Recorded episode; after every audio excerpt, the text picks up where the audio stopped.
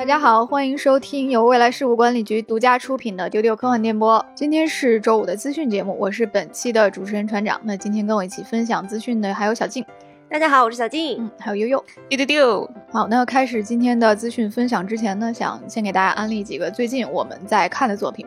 那我知道小静是去看了《封神》，对。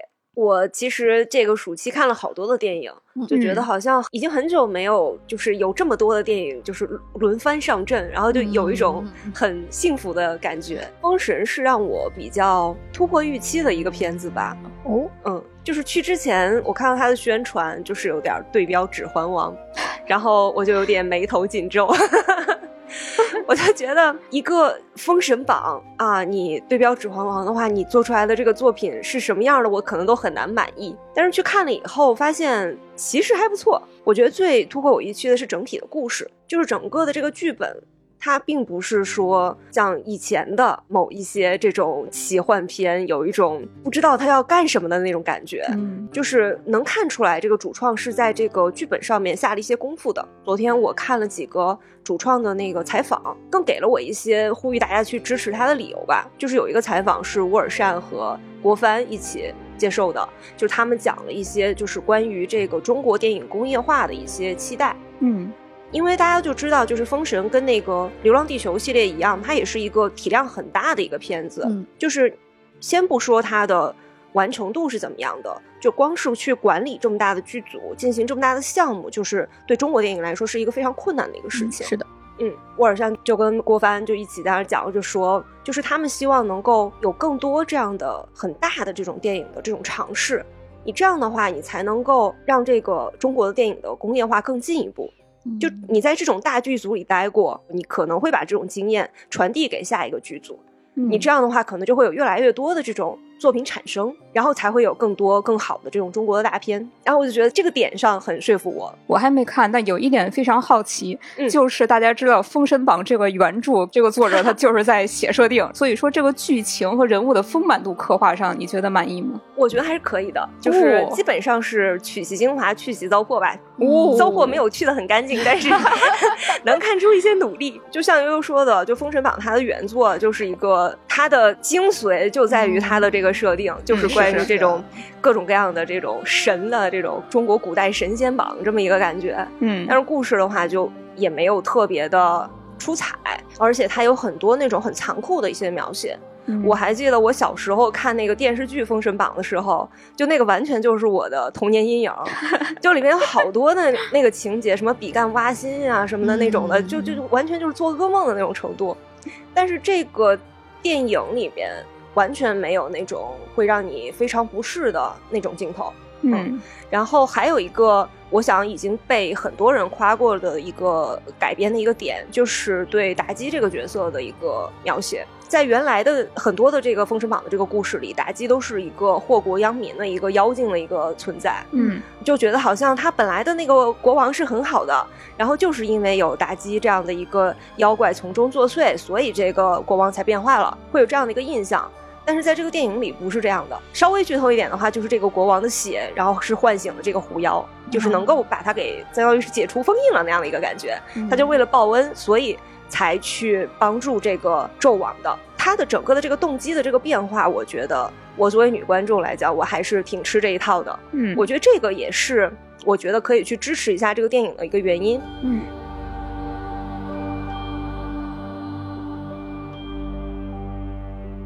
那悠悠，你最近在看什么？哎，我看的这个也跟霍格妖姬有点关系，一个超长篇的韩国古装剧。哎，我这最近终于是给追完了，它也是十几年前拍的片子了，叫《同一》。他是大长今的原班人马拍的，像导演李炳勋，演员也基本上是同一批人。这两个字是哪两个字？同是同样的同，一是伊人的伊，这个同一就是女主角的名字啊。哎，我印象中你是第一次给我们安利韩国的这种历史题材电视剧。呃，对，其实我对古朝鲜史还挺感兴趣。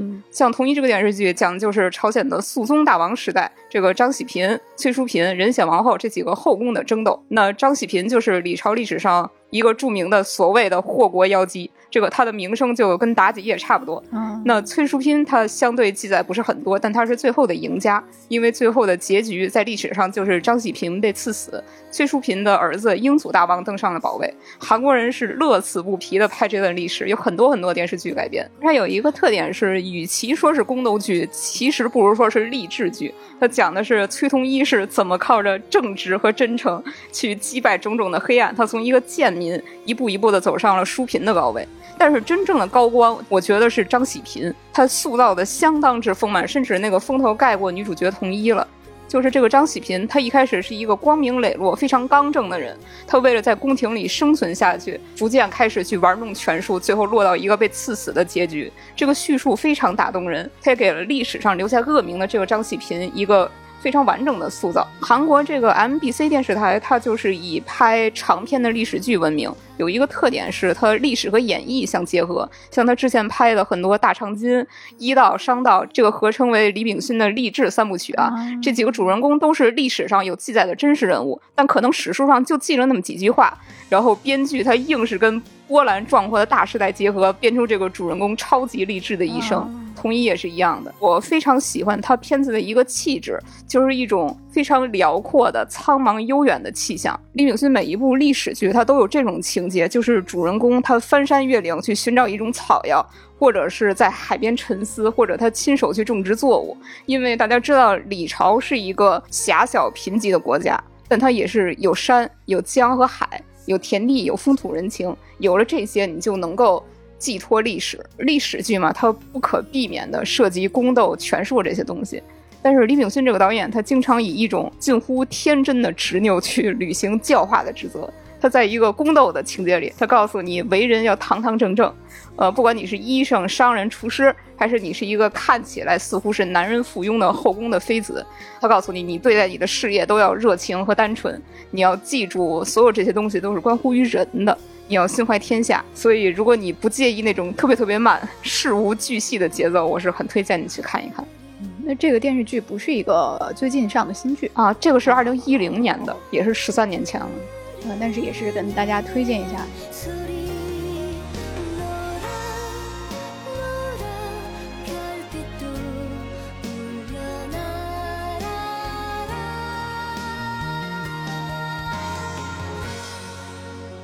我知道船长最近也在对一个剧持续上头，但是这个剧是新的。是的，我最近每天深夜都在为《好兆头二》流泪。对他上周末的时候在亚马逊 Prime 上映了，然后，哎呀，我整个周末啊，一直到今天，每天都在回味 各种细节。然后我看到他最近的热度也非常高，并且他在亚马逊上已经升到了这种热播电视剧的 Top Two。总的来说，我觉得第二季还是非常非常美好的一个故事。我觉得他解答了第一季没有讲清楚的一个事情，就是天使和恶魔这两个神为什么是留恋人间的。就是用宫崎骏那句话说，就是这个人间为什么是值得活的？它这个设定是这样的，你可以这么理解，就是天使和恶魔分别来自两家很大的公司，他们叫做天堂和地狱。然后这两个大公司非常的教条刻板，没有人情味儿。然后他们的立场就是针锋相对，就是他们不但要打压对方，还要毁灭地球。就是在第二季的开头有一幕，我非常非常非常的喜欢。在设定里面，这个恶魔原来也是一个天使的，就是在最开始宇宙还空无一物、黑暗寒冷的时候，是他拿着上帝的图纸创造出了整个宇宙，还有其中的地球，就是他是实际上的那个施工方。所以呢，这个天使和恶魔第一次见面就是在那个空无一物的宇宙里面的那个建筑工地上，等于是个一个建筑工地。然后恶魔那个说：“哎，那个路过的那个那个，你过来，你帮我拿一下这个纸，然后我要调一下位置。”然后他就在那个图纸上安了一个把手，他一转，砰！然后整个宇宙大爆炸就开始了，然后一片一片的星云绽放出来，特别美丽。然后，所以是他们共同见证了宇宙的诞生。结果呢？上帝要创造这个美丽的宇宙，是为了六千年之后毁灭它。他们就觉得好可惜啊！就是这么漂亮的一个东西，你你创造它是为了在六千年后关闭它。所以他们其实非常珍视自己的这个造物。所以呢，在这个六千年间，他们就来到了地球上，他们体验过了。人世间的种种，他们自己也一点一点变得更接近凡人了。呃，所以这一季就重点讲了他们和街坊邻居的关系，他们和彼此的关系。他们就看到说，人类这个物种吧，它虽然没有神的这种威力，也没有神那么纯洁善良，但是他们有七情六欲，就是这个物种非常奇特。他们善良和邪恶并存，他们觉得这样奇特的存在是值得存在的。就是，况且呢，他们也非常喜欢地球上的书籍、音乐、各种好吃的、美味的食物，所以他们就认为说，这个宇宙远远不止一个，这个宇宙并不是上帝给人类创造的一个壁纸，而地球和整个人间也不只是上帝的棋子这么简单。所以我觉得这就是整个这一季的。一个隐藏在后面的一个大主题，然后我看着看着就很感动，我觉得我在看《星际迷航》，就是我在一个奇幻剧里看到了《星际迷航》，就是人本位，就是承认人的弱点和人类特有的情感都是值得存在的，嗯要接纳自己。其实也看到了大家的留言，说想让我们聊一期《好兆头二》，所以接下来我们会冷静一下。然后聊一聊这部新剧，那这期节目可能会在下周上线，所以请大家期待一下。嗯。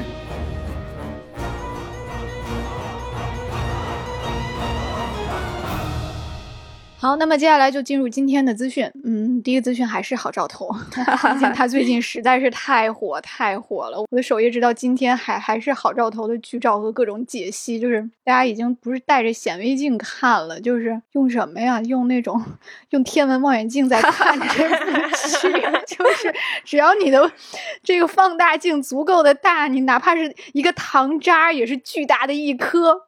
就是这种感觉。那喜讯是好兆头的第三季有希望了。嗯就是呃，尼尔盖曼和已故的特里普拉切特，他们其实早就策划好了《好兆头》第三季。最近，尼尔盖曼也在采访中透露了这个事情。就是当年的传言是这样的：就是在三十年前《好兆头》出版之后，是他们两个作者是在酒店的房间里面想好了后续的故事。我们当时就以为这个后续就是全部的第二季了，但是 现在尼尔盖曼说不是的，其实他们两个想了一整套新的叙事，这个第二季只是一个过渡。对他之前说过，《好兆头二》是一个三明治中间的非常柔软的夹层。当时我们以为他是想表达这个第二季它的整个氛围感非常柔软、甜蜜蜜嘛。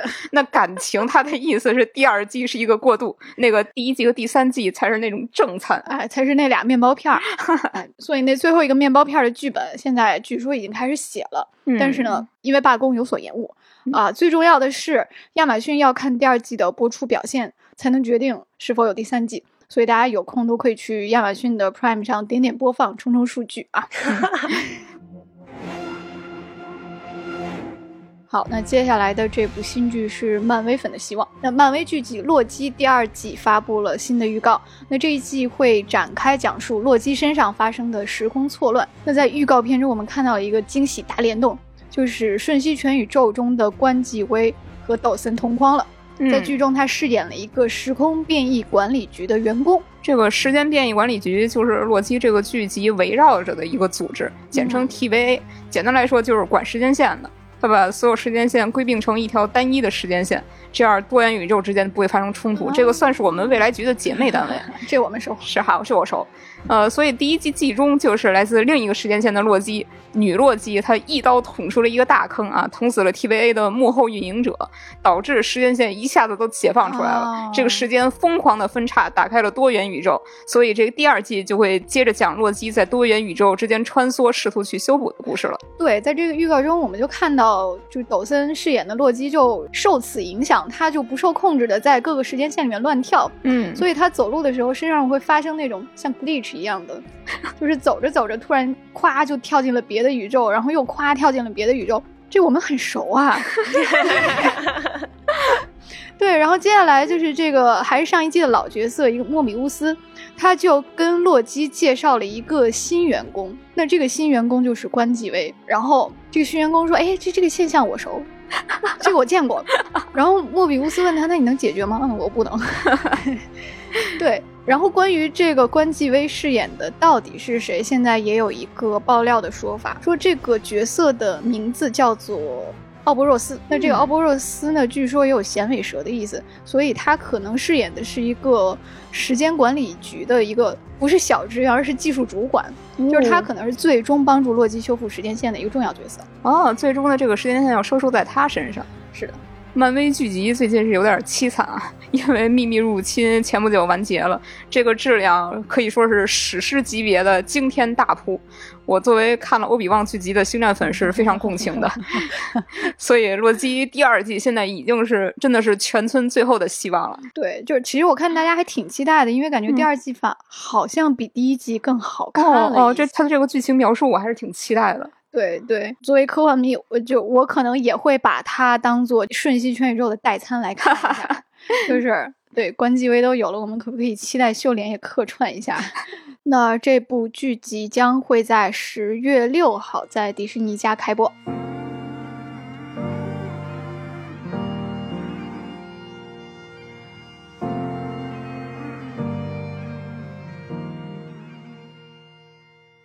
好，接下来是电影节的消息。宫崎骏的新片《你想活出怎样的人生》将会成为多伦多电影节的开幕影片。那今年的多伦多电影节将会在九月七号开幕，这是首次有日本的电影成为这个电影节的开幕影片。那最近米津玄师演唱的这个电影主题曲《地球仪》，它的 MV 也公开了。我看小静这几天都沉浸在这部电影的后劲儿里。可能电影这个东西，它就是有一个像气场一样的东西吧，就是它像很多那种文艺作品一样，包括书、电影。你在一个什么样的一个时机、什么样的一个天气、什么样的一个场合去看它，然后它决定了它能不能够击中你，或者说你在一个什么样的一个人生的一个阶段，你之前积累了什么样的一个观影或者是看书的一个经历，都会影响你对。这个文艺作品的一个理解啊，我因为非常喜欢他，所以我甚至于还去看了他的原著，然后结果看的又哭，我就跟其他特工讲，他们就说你到底要为这个电影哭几次？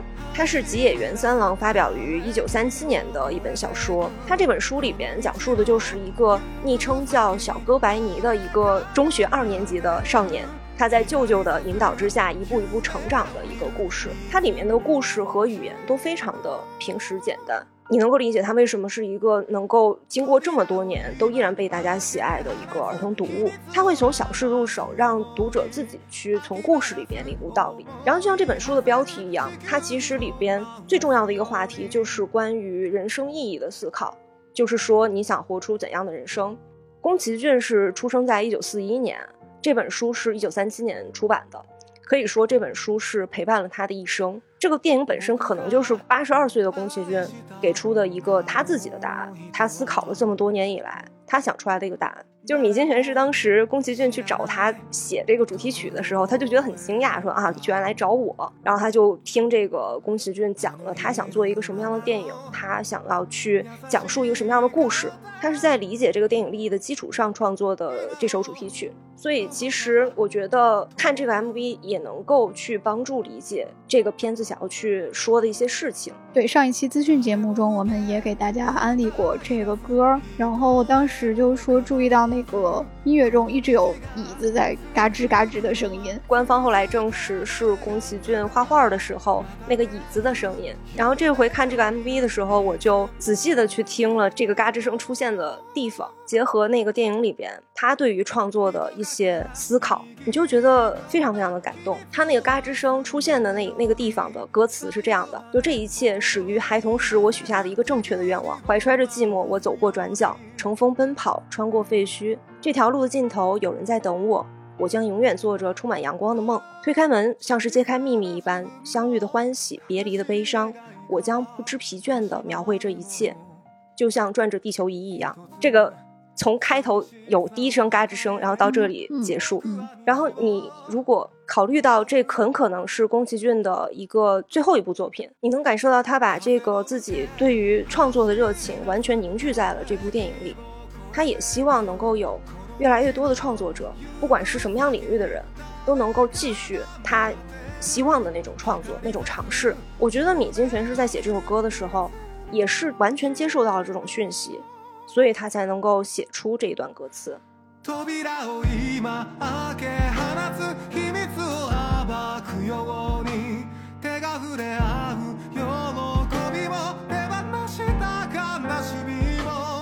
手が触れ合う 足らず描いてく地球儀を回すように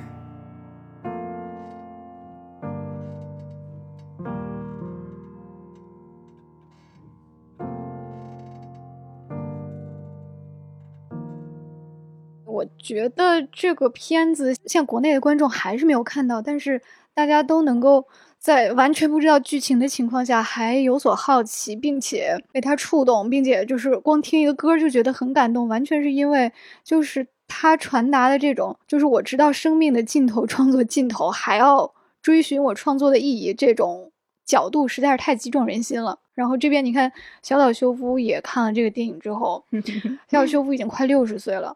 这个八月底的时候，就是他六十岁的生日。然后他看完这个电影，他并没有讲剧情，他说我也很感动。他说我看到的就是我可以工作到什么时候，因为宫崎骏先生是在他这个年纪，就是六十岁左右的时候制作出的《千与千寻》，他在八十多岁的时候又创作了这个作品。那这么一想，要活出怎样的人生，似乎已经有答案了，就是我要继续创作故事。这是小岛秀夫发在推特上的话。大部分听众可能都要等到至少半年之后才能看到这部片子，嗯，以及我想说，目前从日本的这个口碑来看，很有可能你看到这个片子以后，你也不一定的会被大家击中。但是我相信听众中可能会有一些非常非常被击中的人，然后半年以后，你可以想起这期节目，跟小静做一个灵魂的相隔时空的击掌。好，那刚才是多伦多电影节，那接下来我们说一下威尼斯电影节的消息。今年的第八十届威尼斯国际电影节最近正式公布了入围片单。那作为下半年的第一个重量级的国际电影节，威尼斯电影节也是奥斯卡的风向标之一。它会比较偏向于商业和艺术兼顾，所以它的不少入围影片可能也会是今后的奥斯卡得主。所以我们来看看有哪些值得关注的入围作品。我首先是看到。了石头姐主演的《可怜的东西》入围了，还有万马才旦导演的作品《雪豹》也入围了。还有一部值得关注，就是大卫芬奇执导、法莎和蒂尔达斯文顿主演的这个悬疑片《杀手》，他也入围了。这个作品是改编自一个同名的法国图画小说。这个原著是相当虚无主义、很哲学的一个作品。他讲一个杀手主人公啊，很愤世嫉俗，喜欢沉思。实际上，这整个作品就是，呃，主人公的内心独白。他要大量的发表他对道德、秩序、国际政治、历史、哲学的看法。这个阵容也确实很值得期待。一个是编剧是《七宗罪》的编剧安德鲁·凯文沃克，还有配乐师是《心灵奇旅》的配乐师托伦特·雷诺。那这个新片会在二零二四年的十一月十号上线网飞，到时候我们可以关注一下。嗯，那还有一部入围的新片是韦斯·安德森的新作。叫做《亨利·休格的神奇故事》，那这个故事就很神奇了，又是改编了儿童文学大师罗尔德·达尔的作品。嗯，我去看了一下这个小说原著，还挺有意思的，是他的一个经典中篇小说，就讲了一个不用眼睛就可以看见。世界万物的一个瑜伽修行者，就是他 惊天动魄的冒险故事。那这个瑜伽修行者就叫做亨利·休格，他是从一本据说是尘封多年的一个笔记中，就了解到说有一个印度人通过练习瑜伽，他就闭上眼睛也能看见，所以呢，他就灵光一现，他想利用这个秘密去横扫全世界赌场，然后一段惊天动地的冒险就展开了。然后这个故事也是很有。这个达尔一贯的风格就是有着浓厚的传奇色彩，还有丰富的想象力。嗯，然后呢，我们看到他的阵容也非常神奇，就是本尼迪克特·康伯巴奇，他饰演的是这个主角，这个瑜伽修行者亨利·休格。伏地魔就是拉尔夫·费因斯，他饰演的是谁呢？是作者，原著作者就是罗尔德·达尔本人。啊，也不知道他是以怎样的一个姿态去客串他自己的这部作品。嗯，其他的卡斯呢，还包括本·金斯利。还有鲁伯特·弗兰德，还有我很喜欢的英剧《IT 狂人》里面的那个 Moss，也就是理查德·艾欧阿德。罗尔德·达尔的文学作品，大家其实也是耳熟能详了。嗯，除了《了不起狐狸爸爸》，还有《查理和巧克力工厂》、嗯、马蒂尔达，而且他还是《飞天万能车》还有《零零七之雷霆谷》的编剧。韦斯·安德森是一直受罗尔德影响非常深，就是他非常致力于打造那种有一点超现实的。就是很夸张的现实世界啊！原来还有这层关系啊！嗯，我终于知道那个韦斯安德森那个风格哪儿来的了。你一说，我又有一种恍然大悟的感觉。是嘞，嗯，好，那这部新片会在十一月三十一号的时候率先上线网飞，到时候就可以看到了。啊，那么今年的威尼斯电影节会在八月三十号到九月九号之间举行，那到时候丢丢科幻电波也会和大家一起关注。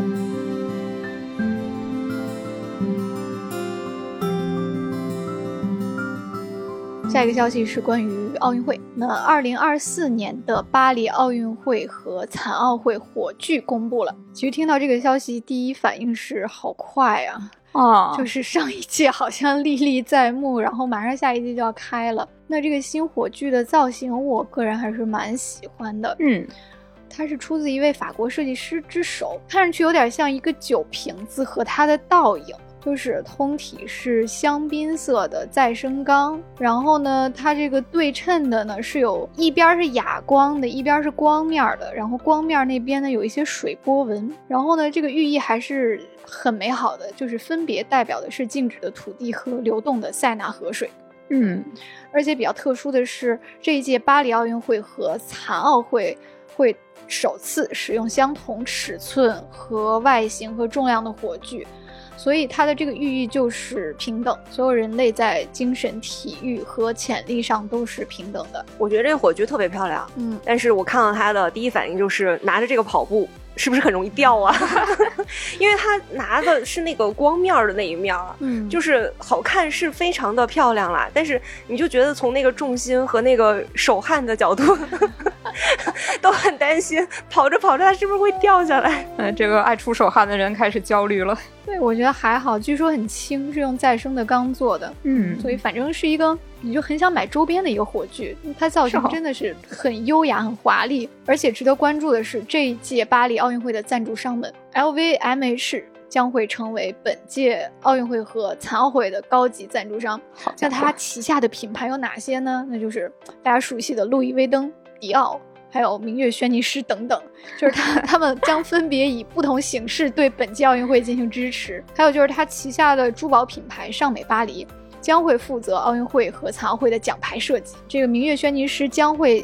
在奥运期间，向来宾提供旗下的酒类产品。尚美巴黎就是那种，就是大家逛街的时候可能会遇见，就是和卡地亚在一层的那种珠宝品牌。就是它是一个唯一在卢浮宫有常年展出的一个珠宝品牌，就是它服务了法国王室近百年，所以感觉明年会看到一个宝石一样的奖牌设计呢。嗯，而且据悉呢，这个巴黎奥运会的开幕式将会首次突破体育场的限制，它会将长达六公里的塞纳河河道作为开幕式的现场，所以这个也是史上第一次，所以就感觉历史上最优雅的奥运会可能就在明年就诞生了。现在我们丢丢体育点播和未来局体育办已经踌躇待发，哎，明年的这个时候我们会为大家持续的关注。是的，那第三十三届法国巴黎的夏季奥运会会在明年的七月二十六号开幕，到时候体育办会跟大家一起来关注赛事。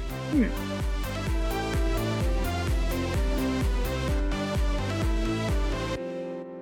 接下来是一部新片的消息，《驱魔人》五十周年全新续作《驱魔人信徒》发布了预告。它会有月光光心慌慌的导演大卫·戈登·格林执导。这个影片是接续之前的最早的《驱魔人》的第一部。我作为恐怖片爱好者，其实还是挺期待这个片子的。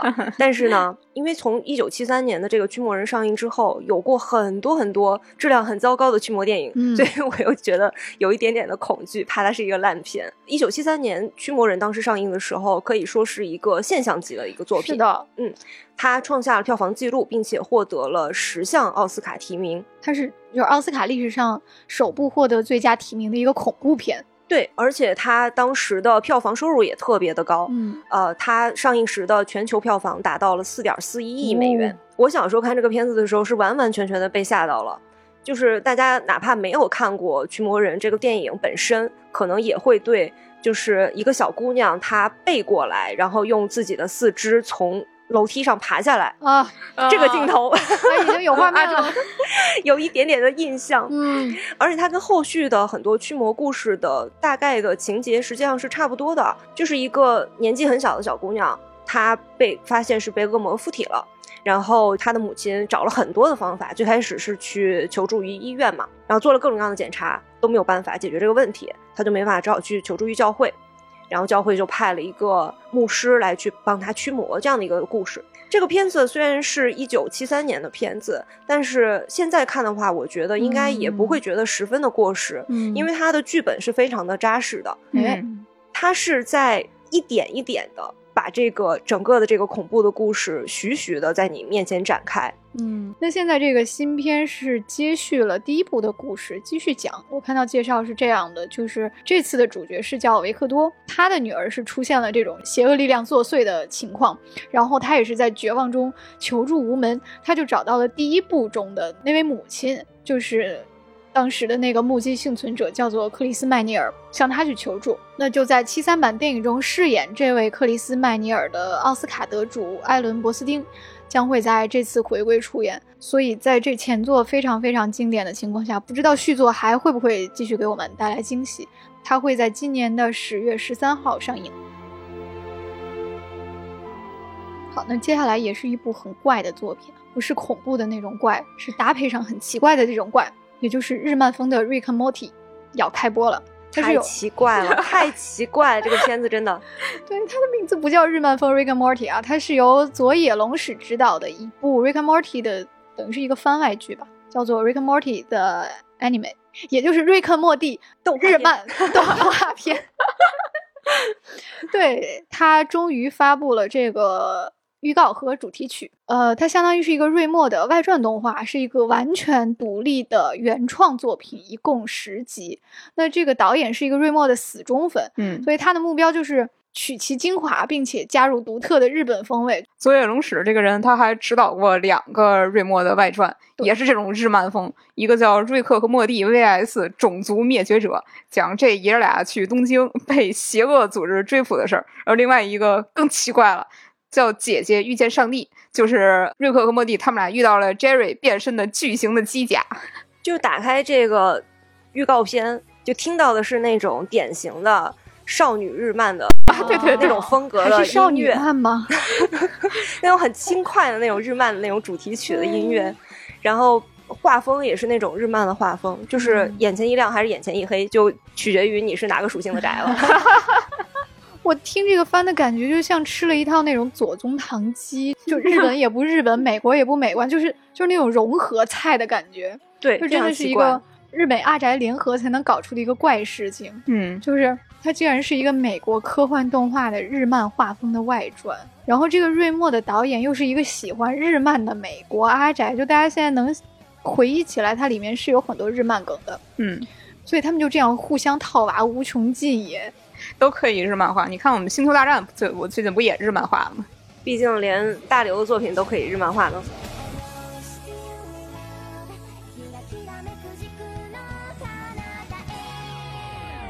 那我推出了《Rick and Morty》的美国动画公司成人游泳，最近又搞了一个大项目，就是嗯他们跟日本动画公司马帕和渡边新一郎一起合作推出了一个爵士风的科幻动画新作，叫做《拉萨路》。感觉什么元素都集齐了，就是冲着我们会看的那种，哎，集齐的元素。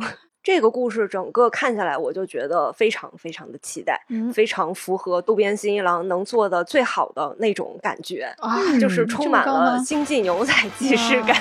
嗯，那个拉萨路的故事是发生在二零五二年，它是有一个天才脑神经博士开发出来了一种万能药，叫哈普纳。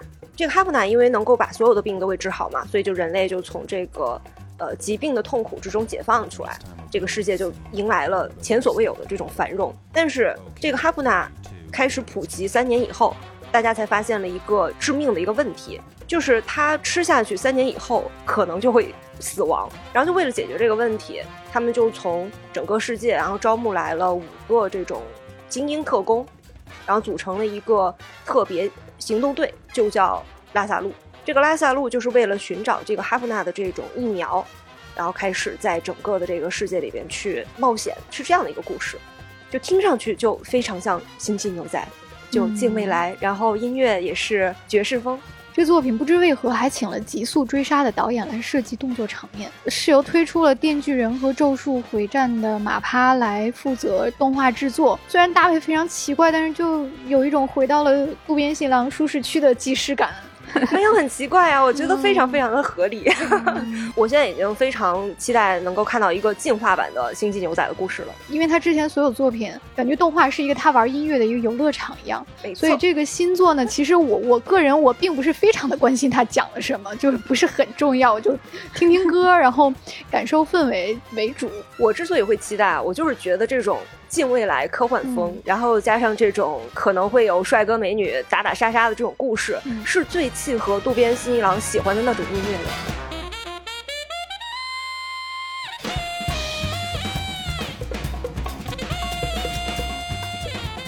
那受电影《芭比》成功的鼓舞，美泰公司打算把旗下的 IP 加快步伐进行电影化的改编。嗯，就这整个这个美泰电影宇宙已经在酝酿中了，目前据说有多达四十五部影片正在筹备之中，已经官宣的真人电影也有十四部呢。这些 IP 你叫得上来的，你叫不上名儿来的，你知道是美泰旗下的，还有你不知道是美泰旗下的，真的通通都在酝酿中了。哎，那么都有哪些呢？哎，我个人很感兴趣的是一个迷你玻璃，它是一个一九八三年推出的迷你娃娃系列，就是给你一套特别小的部件，可以装在盒子里。我我感兴趣一点就是这个电影版它会怎么呈现这种迷你世界，可能在视觉上会很有意思。而且这个主演是莉莉·柯林斯，嗯，然后是米高梅发行的，嗯还挺有意思。嗯，另外有一个咱们科幻迷估计肯定得关注一下的，就是叫马特麦森指挥官。这是一套美泰发行的在月球工作和生活的宇航员的玩偶。它是上世纪六十年代推出，那正好是赶上了当时人类第一次登月嘛，相当的顺应时代潮流。这个玩具在美国六十年代卖疯了。这个电影版会由汤姆汉克斯主演，然后编剧也非常的重磅啊，是阿奇瓦高斯曼，他是《美丽心灵》《星际迷航》的编剧。嗯，那如果刚才这俩玩具你都没玩过的话呢，接下来这两个我们就很熟悉了。嗯一个是著名的纸牌 Uno，据说这个牌也要改编成电影哈。这个真的不知道应该怎么改。还有就是托马斯和他的朋友们，这个可能大家小时候都看过。这个托马斯小火车导演会是马克·福斯特，他是《寻找梦幻岛》和《零零七大破量子危机》的导演。嗯、我们也看到有很多朋友都呼吁一下，说现在托马斯小火车应该顺应一下时代潮流，拍成一个恐怖片儿。好，那最后要给大家带来一个新书的消息，未来事务管理局和森宇漫联合推出的科幻短篇漫画合集《宇宙商店二》开始预售了。这个作品其实是在两年前开始企划的，就是嗯二零二一年初的时候，我们跟森宇漫联合发起了一个科幻短篇征文，叫做当时叫做《宇宙商店二零二一》。嗯，可能大家有印象，就是围绕着以二为首字母的主题词来征集科幻小说。那经过两年的企划呢，我们就将八篇作品汇集成了现在这个集子，一共是超过三百页的一个原创漫画。它囊括了八位优秀的国内科幻奇幻创作者，还有八位实力的漫画家。这个集子里有一篇是韩松老师的作品，叫《巡夜》。另外还有两篇小说是发表在我们的科幻小说公众号“不存在科幻”上，是网友小柴的笔录以及房泽宇的垃圾标签。你会看到这些作品的漫画改编的版本。那现在这个集子是有一个新书的预售福利，呃，是会有一个限量六百张的特点明信片赠完即止。那在预售期间也会随机掉落八十多张画师亲笔签绘。那在淘宝上森宇漫的旗舰店，或者直接在淘宝搜索“宇宙商店”就可以看到这本书了。那以上就是今天的资讯。那接下来我们来回应一下大家最近的留言。腿长八米的小柯基说。第一次看黑镜，这就去补前五季，倒着看，体验感一定会很好。哎，没错呢，你的体你把验感一定会很棒。你把黑镜玩明白了。好在又哭又笑的三伏酷暑特辑这一期，在喜马拉雅平台上的听友四七四零六二五六六，他说太喜欢这一期消暑欢乐的节目了。前辈的潜水经历与感受令我无比向往海底迷人的异次元宇宙。以前只在泰国参加过旅游潜，我要好好学习游泳，考一个潜水证，已经列入 bucket list。那祝你成功。在芭比盛大首映归来这一期，喜马拉雅的牛肉面面六六六说，和朋友们一起去看，还约定了去的时候每个人身上至少带一个粉色单品。仪式感拉满，经此一役，我也确实是克服了粉色羞耻。现在那个芭比的荧光粉的帽子已经是我身上必备的单品了。确实，悠悠现在每天都戴着那个芭比的帽子来上班。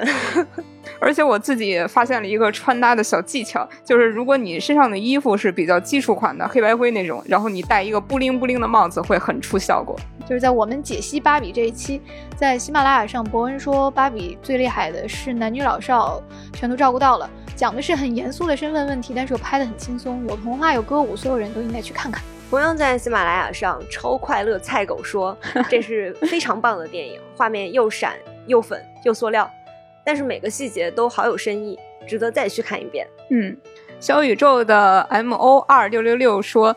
其实可以简单一点理解，绝大多数人没有听过这样的话，不是所有人都有这些优势。作为女权科普片，他已经做到了他该做到的一切。这个评论应该是针对于剧里弗雷拉说出的那一段经典独白，就是大家其实会有一点点批评嘛，就是会觉得他都是一些已经重复过很多次的陈词滥调。但是我们的观点其实就是这种话，你是需要反复说、大声说，让所有人都听到的。那在小宇宙上 c h e v l a 不知道是不是这么念？他说：“直白真的是非常棒的优点。当时觉得虽然表达直白且基础，但是娱乐性一级赞，在弹幕上看非常爽。看尾才发觉，直白真的不是局限，而是最值得赞叹的地方。芭比这样直白的表达，其实就是让观众无从装傻，再也不能转移焦点。”让他们正视女性的遭遇。这个评论很好笑啊！呃，尖尖说，呃，我喜欢坏芭比家那一只边走边拉粑粑的狗，笑炸了。哎，我对这个特别有共鸣，就是那个拉粑粑的狗那个玩具，在我小时候是在电视上全天的滚动式的放映。可以说，我对芭比的最强烈的记忆就是带着狗的那款芭比。小宇宙上尤里尤里说，第一时间就去看了，最近也看到很多评价说它不够深刻，不够突破。等等不够，就在想为什么我们女性就算是批评父权制，都会有他批评的不够好这样的评价，真的是太经典了。在我们参观了小岛修复工作室上头这一期里，喜马拉雅上蔚蓝之心说，日常账号里显示丢丢的特工在日本逛街，欢声笑语背后的阴谋在此刻终于浮现了。也呼吁大家可以去关注我们这个丢丢日常的一个账号，上面会有丢丢的特工们平时看的一些东西。那么在这里也再次给大家安利我们新开的丢丢科幻电波的日常短视频账号。我们的丢丢主播会通过短视频来分享丢丢的许多传统异能啊，包括科幻迷的宅宅生活。还有我们未来局特工的欢乐日常，带大家真正用科幻的眼睛看世界。呃，在 B 站、小红书、抖音以及快手上搜索“丢丢科幻电波”的日常，就可以找到我们。看到大家在短视频下面给我们的留言了。嗯，四四十二号喵说：“俺怎么也是丢长的抖老粉了？我们才更新一个多星期啊，已经有简称叫丢长了。谢谢这位粉丝。哎，蛋蛋说的很对哦，现在关注的话。那你就是看着丢丢日常，呃，从创建到以后，不知道会发展成多么庞大的这个老粉了。在我们的其中一个短视频啊，那个短视频的主题就是小静他们在住在日本酒店，然后看到可以免费借阅漫画，其中有一套是春秋战国战斗系，这个当时我非常感兴趣。然后这位叫做林佳兰奇的朋友就评论说，这套漫画在日本有人气已经有一段时间了。不分年龄，但凡看一点漫画的霓虹男性，十有八九都喜欢，而且甚至已经拍过真人电视剧了。它是继三国长期霸占了日本人对中国历史的认知和兴趣之后，又一个有大人气的历史时代。那就欢迎大家都去视频号关注我们，我们争取会多多逛逛各种地方，然后带大家看看我们的日常。那我们再回到丢丢的这个评论区，大学打工奇遇这一期，远方的蓝蜻蜓说。女性群体需要你们这样的榜样：独立、勇气、欢乐、互助、创业、服务社会。谢谢这位听众。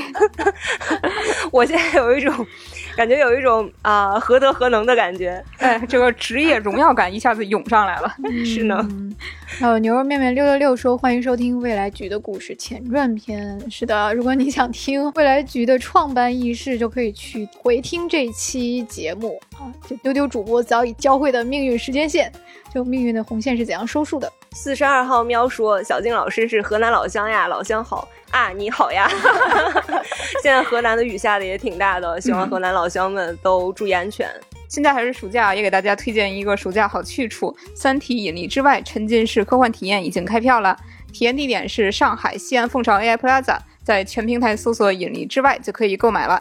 那么，更多空间解析、玩法亮点和购票链接，欢迎关注未来局科幻办和丢丢科幻电波，不错过任何登舰信息。嗯，那么本期的资讯节目就是这些啦，欢迎找接待员 FA 零五零四加群进入丢丢的听众群，跟大家一起聊天，也欢迎大家订阅我们，给我们点赞、评论、分享本期的节目。那今天就是这样，拜拜，拜拜。拜拜。